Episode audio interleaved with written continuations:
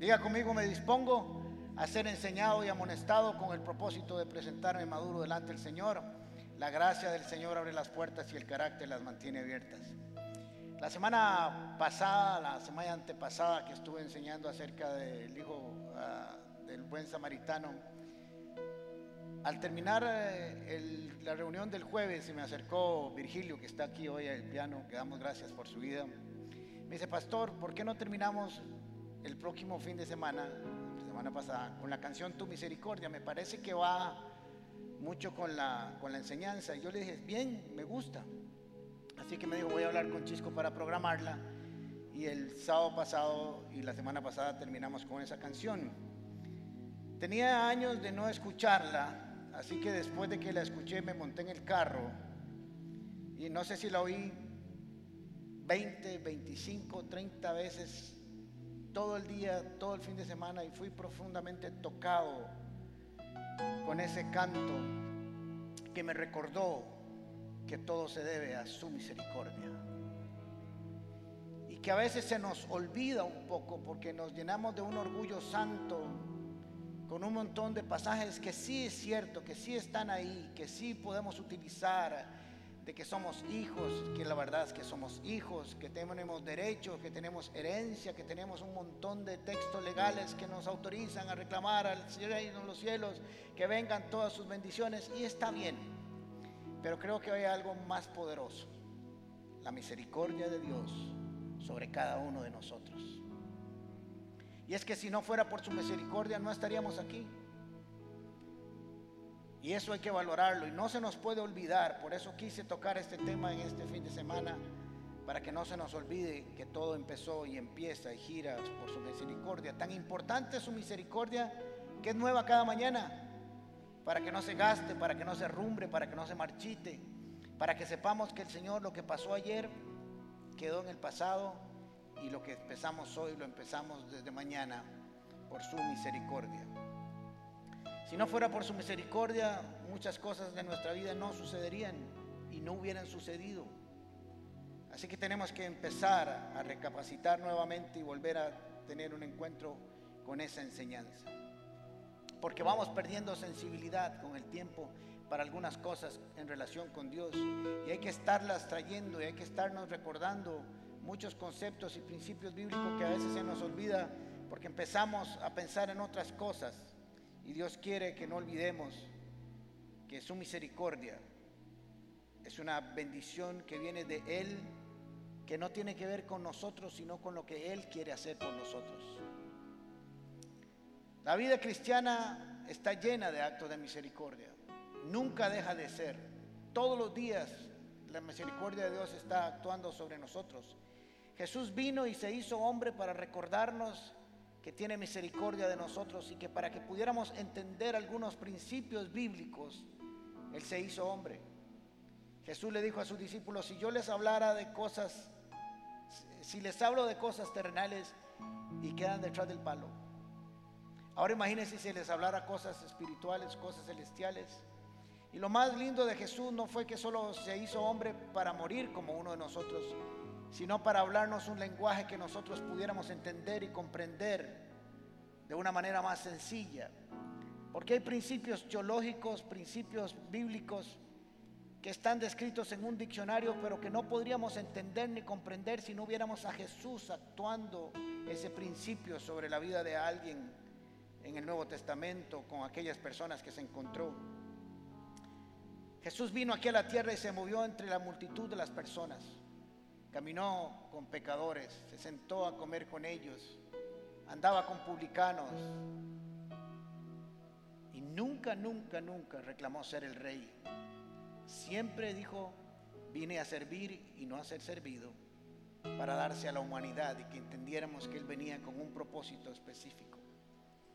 Así que vamos a entender un poquito la misericordia de la, definición, pero después vamos a leer un texto que nos va a hacer entender de qué se trata la misericordia. La misericordia es o consiste en lo siguiente, que Dios no nos castigue o que no nos pague según nuestras obras. La misericordia es evitar de parte de Dios que nosotros vayamos a un juicio que si vamos, perdemos y somos condenados.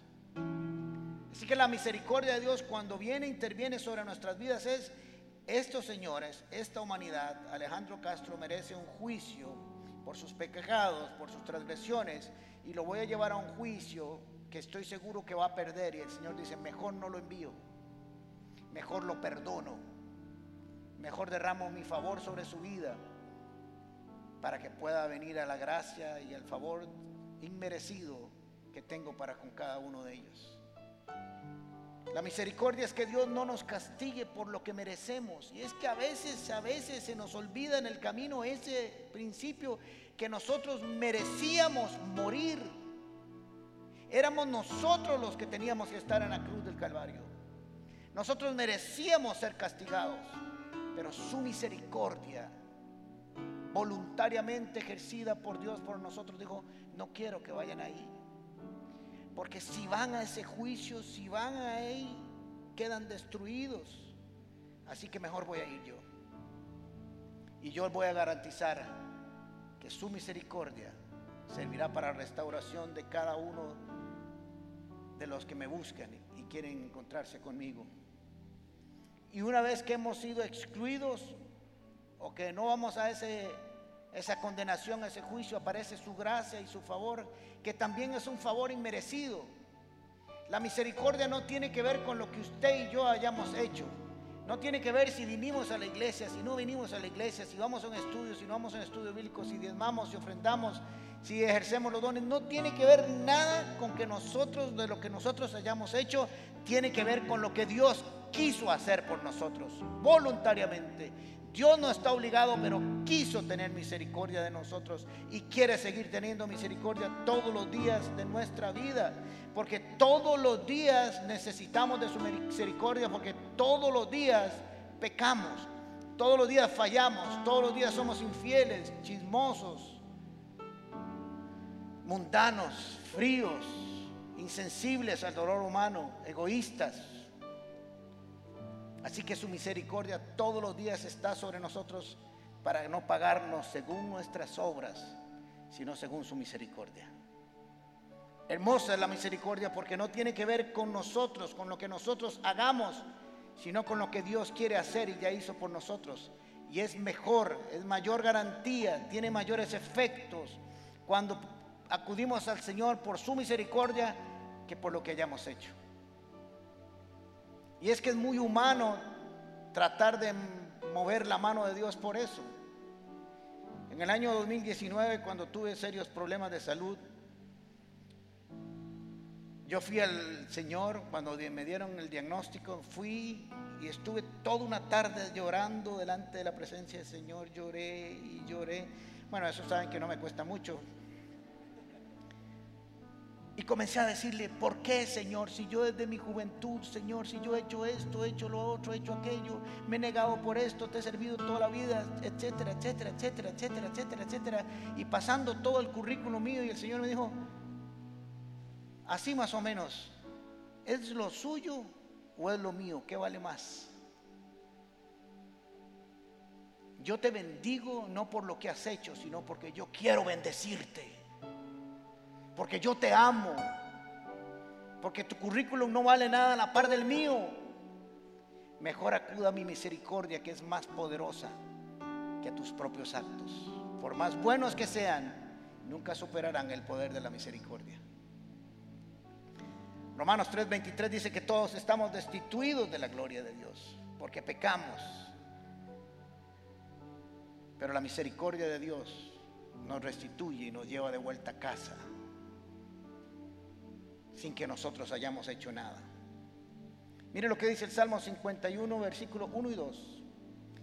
Ten piedad de mí, oh Dios, conforme a tu misericordia.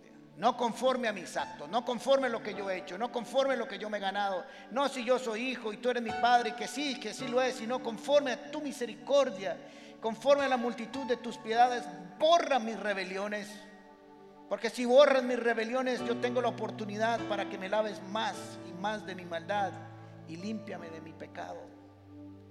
El salmista estaba buscando, sabía que sus antecedentes penales no le iban a servir de mucho, que mejor acudía a la misericordia de Dios y a su piedad para borrar sus rebeliones y darle la oportunidad de empezar una vez más en su relación con ellos. La gracia se define como el favor inmerecido de Dios para con nosotros. Dios nos da cosas buenas, hermosas, sin que lo merezcamos. Es que a veces creemos que nosotros, Dios está obligado a bendecirnos, que Dios está obligado a darnos un montón de cosas. Dios no está obligado a eso. Dios está obligado a ser fiel a sí mismo, a amarnos, tener misericordia y gracia y su favor sobre todos los días de nuestra vida, porque así Él lo quiso. La misma manera misericordia fluye a través no de nuestros méritos, sino del sacrificio de Jesús que vino a buscarnos y se hizo como uno de nosotros. Miren lo que dice Hebreos capítulo 4 versículo 16. Así que acerquémonos confiadamente al trono de la gracia para recibir misericordia. Cuando nos acercamos a Dios, cuando le buscamos en momentos de dificultad, no le busquemos por lo que nosotros hemos hecho, sino por lo que Él quiere hacer por nosotros. Y Hebreo dice, para recibir misericordia.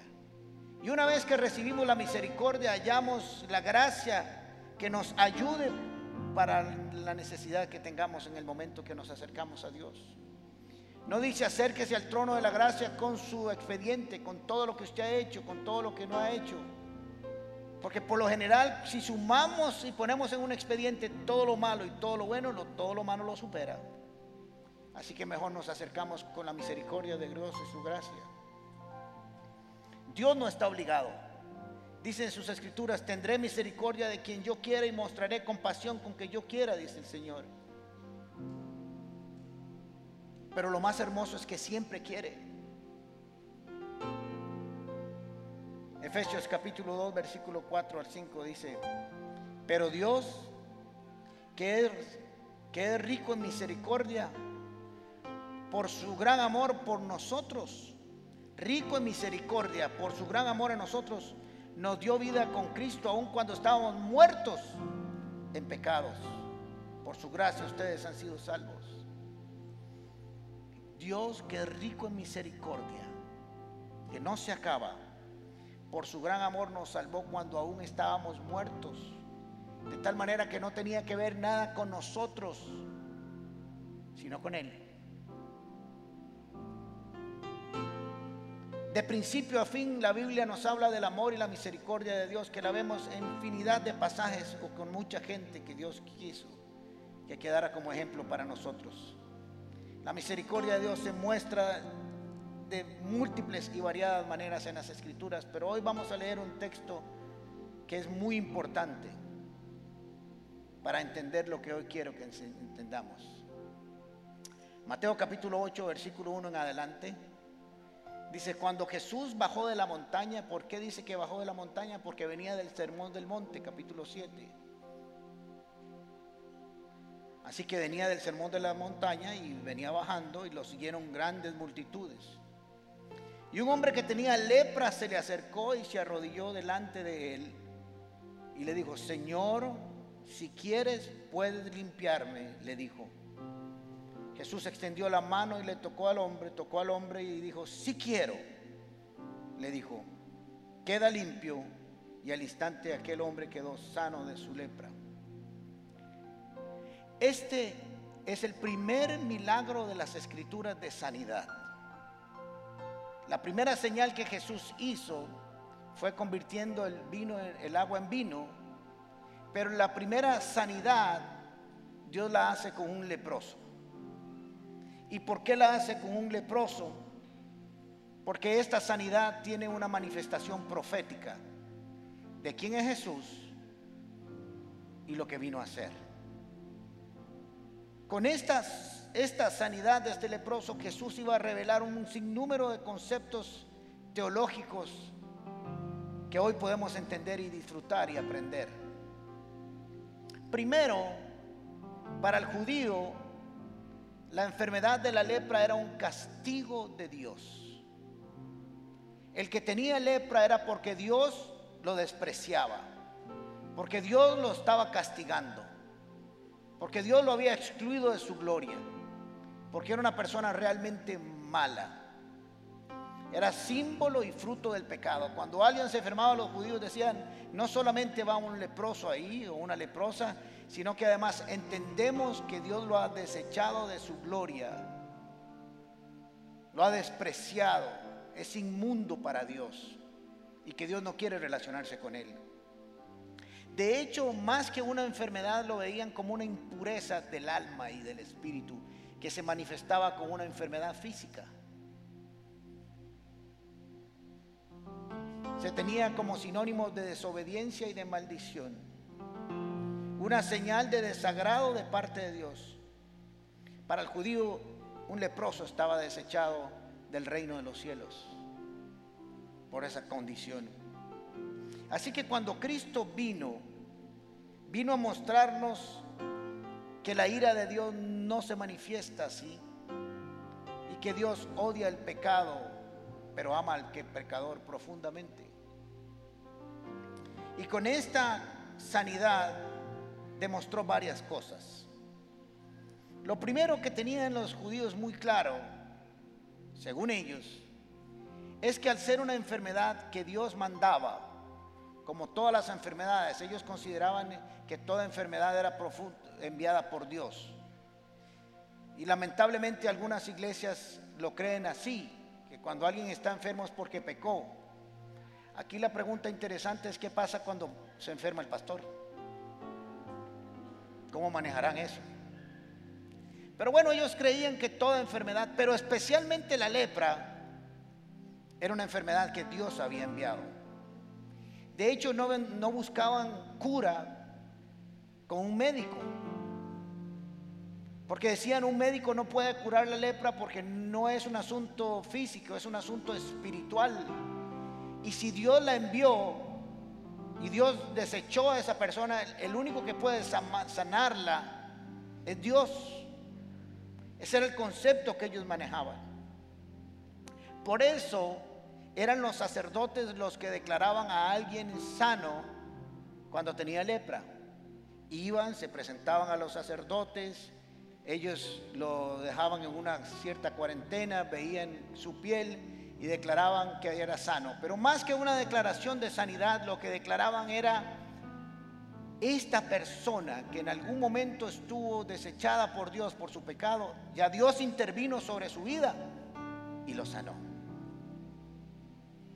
Por eso Jesús cuando vinieron diez leprosos y le buscaron y de lejos le dijeron, Señor, ten misericordia de nosotros, el Señor le dijo, vaya y se presentan a los sacerdotes para que certifiquen que ustedes son sanos.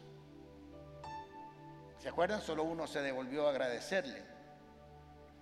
Así que esto es muy importante en el contexto en que está desarrollándose el Nuevo Testamento y la señal de que Dios entendiera quién era Jesucristo y que Jesucristo pudiera hacer su obra entre nosotros de tal manera que lo apreciáramos. La vida de por sí de un leproso era muy difícil. Mire lo que dice Levíticos capítulo 13, versículo 45 y 46 la persona que contraiga una infección se vestirá de harapos. Tras que estaba enfermo, tenía que vestirse de harapos. Y no se peinará. Por ahí hay uno que parece leproso. Ahora lo. Con el rostro semicubierto irá gritando, impuro, impuro, impuro. ¿Usted sabe lo que es estar enfermo? Desechado por la sociedad y además tenga que gritar todo el tiempo va un enfermo, va un desechado, va un impuro. Y será impuro todo el tiempo que dure la enfermedad. Es impuro y así deberá vivir aislado y fuera del campamento. Ya las cuarentenas habían sido inventadas desde el Antiguo Testamento. Esta enfermedad, aunque Dios no la enviaba, el concepto es que pudiéramos entender el daño que hace el pecado sobre nuestras vidas.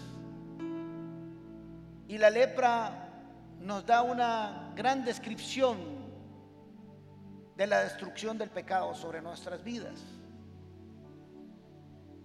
Físicamente no había cura humana.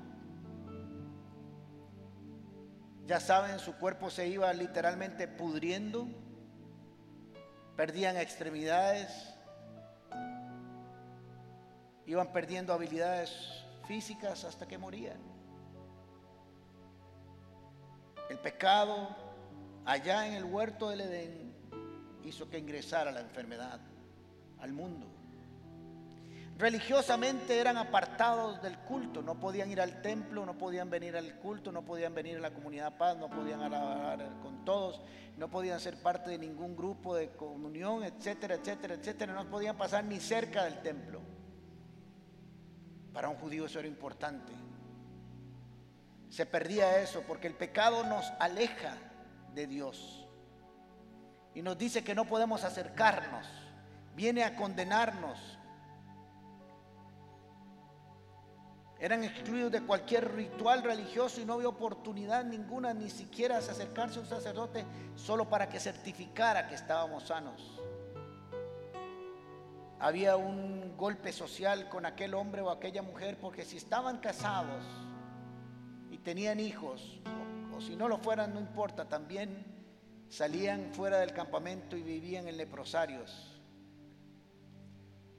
Y no volvían nunca más a relacionarse con su familia, a sentarse a comer con ellos, a tener un abrazo, a chinear a sus hijos, a abrazar a su esposa, a sus papás. Como el COVID, ahora más o menos al principio, cuando no decían que no se podía hacer nada. Había que estar gritando a 50 pasos de la persona más cerca porque no querían nada con usted, con el leproso. Perdían la familia, el lazo afectivo, lo relacional y terminaban viviendo y muriendo solos. Financieramente estaban quebrados, no podían trabajar, no podían tener negocio, lo único que podían hacer era pedir limosna. Eran personas realmente destruidas por una enfermedad no enviada por Dios, pero que Dios quería que entendiéramos cómo se ve el pecado y lo que produce en nuestras vidas. Así que ahí está Jesús bajando a enseñar el sermón del monte y de pronto aparece un leproso, se tira al suelo, se postra y le dice, Señor, si quieres puedes limpiarme. El término limpio porque ellos consideraban que era una impureza, no una enfermedad. Pero no le preguntó si puedes, le preguntó si quieres, porque el leproso sabía que Jesús podía. Lo que necesitaba es que su necesidad coincidiera con la voluntad de Cristo de sanarlo. Y se acercó a Jesús.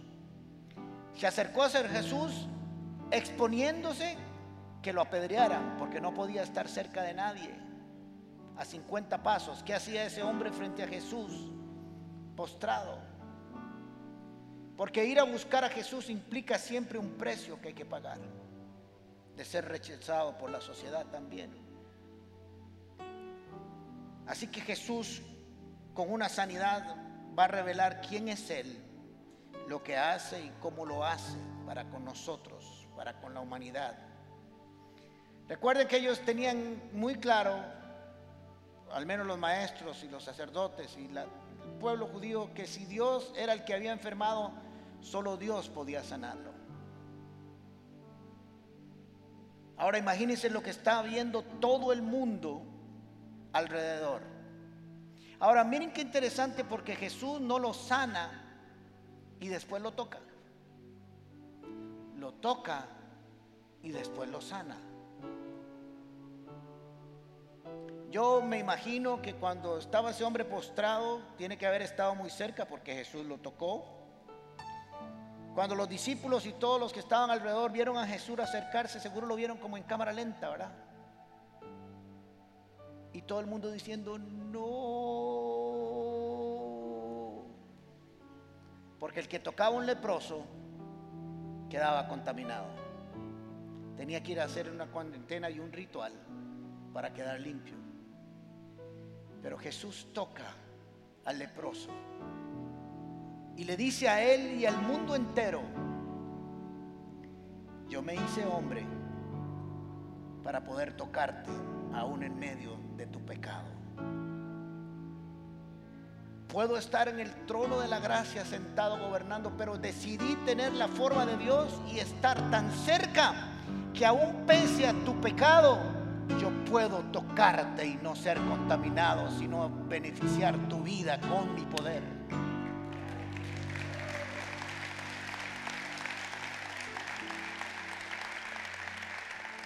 Así que Jesús no tenía miedo de contaminarse.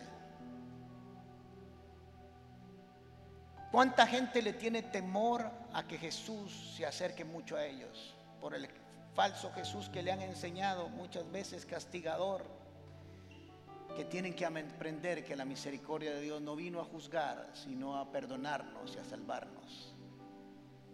Así que le está diciendo a ese leproso, tranquilo, Nadie te ha tocado tal vez por meses, por años, pero el creador del cielo y la tierra, de lo visible e invisible, del por cual fueron hechas todas las cosas, te quiere tocar. Lo segundo es que ellos entendían muy claro de que si Dios lo había enfermado, Dios era el único que lo podía curar. Así que cuando Jesús lo cura, le dice a todo el mundo, ¿ya se dieron cuenta quién soy? Soy Dios, hecho hombre, que vine a buscar a, los que la lepra tenía abandonado para quitarla, para sanarla, para limpiarla, para darle lo mejor que tiene Dios al hombre, que es su amor y su misericordia. No estaba limpio y Jesús lo tocó. Ahora piense usted lo que pudo haber sentido aquel hombre con una mano en su cabeza o en su hombro cuando por años había sido despreciado y de pronto alguien le pone su mano y le dice, a mí no me importa que tengas lepra. A mí no me importa lo que digan la sociedad. Yo vine para romper la distancia entre Dios y los hombres. Todo el desprecio que por años sintió este hombre, con un solo toque fue transformado porque Jesús fue movido a misericordia. No le preguntó, ¿eres católico? ¿Eres cristiano? ¿Eres evangélico? ¿Eres musulmán? ¿Ortodoxo? ¿Mormón? No le preguntó nada. No le preguntó cuántos dones tenía, cuál era su estado civil, si tenía dinero o no tenía dinero, si tenía maestrías o doctorados.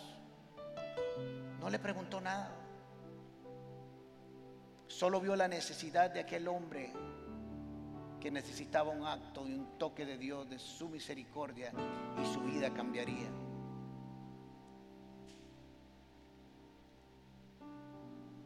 Jesús pudo haberlo hecho sin tocar.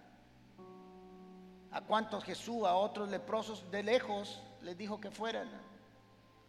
Pero a este primer gran milagro de sanidad Dios quiso que fuera con un toque, porque nos recuerda que vino a extender su mano, que estaba lejos y ahora estaba cerca. Así que le dijo, Señor, si quieres, puede limpiarme. Y Jesús le dijo, claro que quiero muchacho, a eso vine recibe la limpieza que viene de parte de Dios y el perdón. ¿Qué hizo este hombre para que Dios lo sanara? Nada. Bueno, sí hizo algo, se tiró al suelo y lo adoró. Pero como el currículum no llegó con un currículum y llegó diciéndole, vea todo esto lo que he hecho.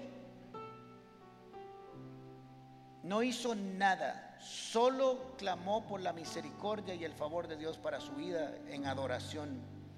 Y reconoció que Jesús tenía el poder que él necesitaba para ser limpio. Empecé diciéndoles que nuestro problema puede ser que nos olvidemos siempre de su gracia y su favor y su misericordia. Porque nos vamos llenando de antecedentes cristianos con los cuales a veces llegamos a reclamarle a Dios decrete tal cosa y decrete lo otro. Y, sí, Está bien, no está mal. Pero se nos olvida que hay algo más poderoso.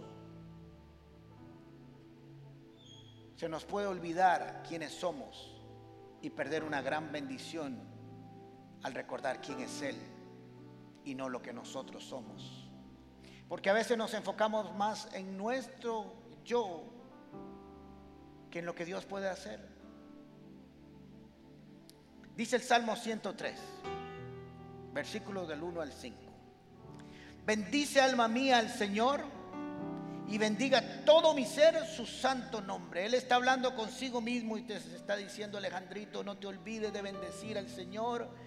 Bendice alma mía, bendice todo mi ser su santo nombre, porque no quiero que te olvides de todo lo que Dios ha hecho por ti. Entonces dice en el 2, bendice alma mía al Señor y no olvides ninguna de sus beneficios o como dice otro, bendiciones o bondades. Si se nos olvida, nos volvemos egoístas, mezquinos con Dios. Y el salmista se está diciendo a sí mismo, no se olvides, no te olvides, no te olvides, porque si te olvidas, te haces un orgulloso santo. No olvides, no te olvides Alejandro, no te olvides de todo lo que Dios ha hecho por ti sin merecerlo, simplemente porque Él quiso amarte así. ¿Y qué hace todos sus beneficios? El Señor perdona todas mis maldades con las cuales quedo limpio delante de Él por su sangre. Y sana todas tus dolencias, todas tus enfermedades. Sana el alma, sana el espíritu y sana el cuerpo. El Señor te rescata de la muerte, te da vida eterna y te colma de favores, el favor de Dios y de su misericordia. Todos los días, no te olvides el Señor te sacia con los mejores alimentos para que renueves tus fuerzas y vueles como el águila y no quedes tendido el resto de su vida. No te olvides, no te olvides, no te olvides, dice el salmista, porque puedes cometer un gran error. ¿De dónde vienes y dónde empezó todo? No te olvides dice el salmista, porque nosotros también somos el paralítico de Bethesda, que estaba en el pozo de la misericordia. Cada uno de nosotros fue y ha sido ese inválido que estaba abandonado por la sociedad, que no tenía quien le ayudara, pero que un día tuvo un encuentro con Jesús y le dijo, ¿qué quieres que haga por ti? Dijo, no tengo quien me ayude, levanta tu lecho y vete a tu casa y empieza una nueva vida que yo te doy. Cada uno de nosotros ha sido ese paralítico de Bethesda que recibió la misericordia de Dios para seguir adelante.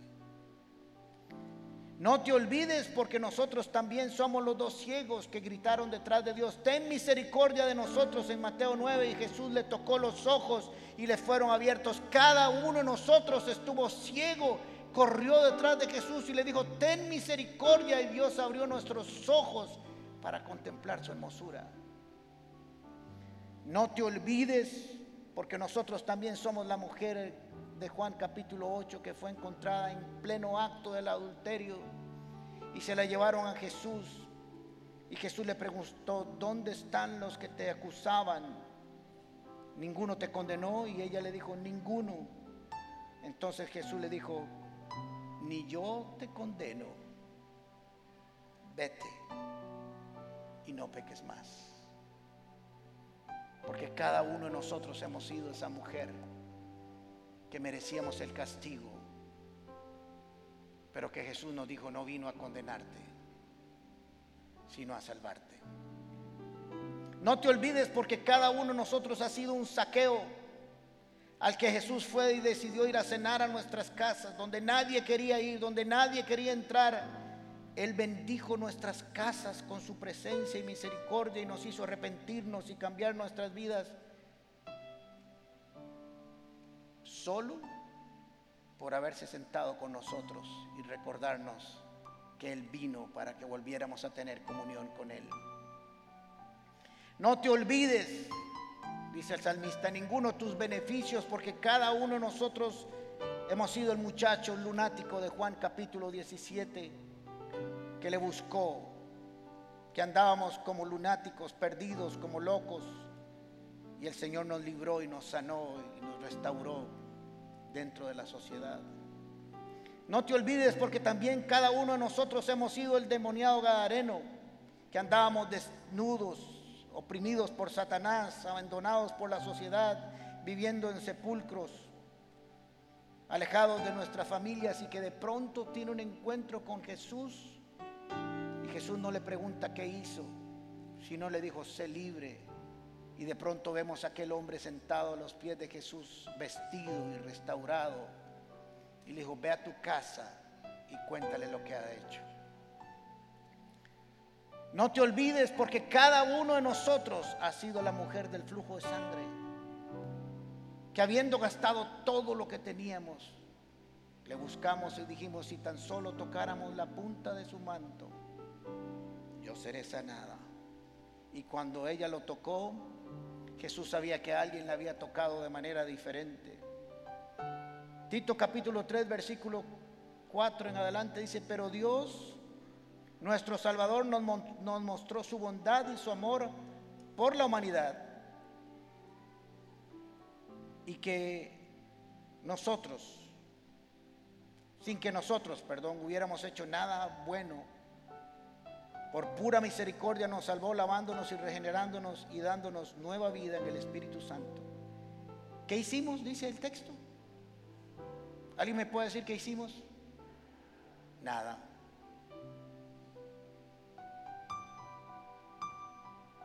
Qué hermoso es el Dios que tenemos, que para amarnos, que para tener misericordia de nosotros, no necesitamos un currículum espiritual, sino solo acudir a Él, arrodillarnos y decirle, sabemos que puedes y quieres tener misericordia de nosotros. Cierre sus ojos un momento.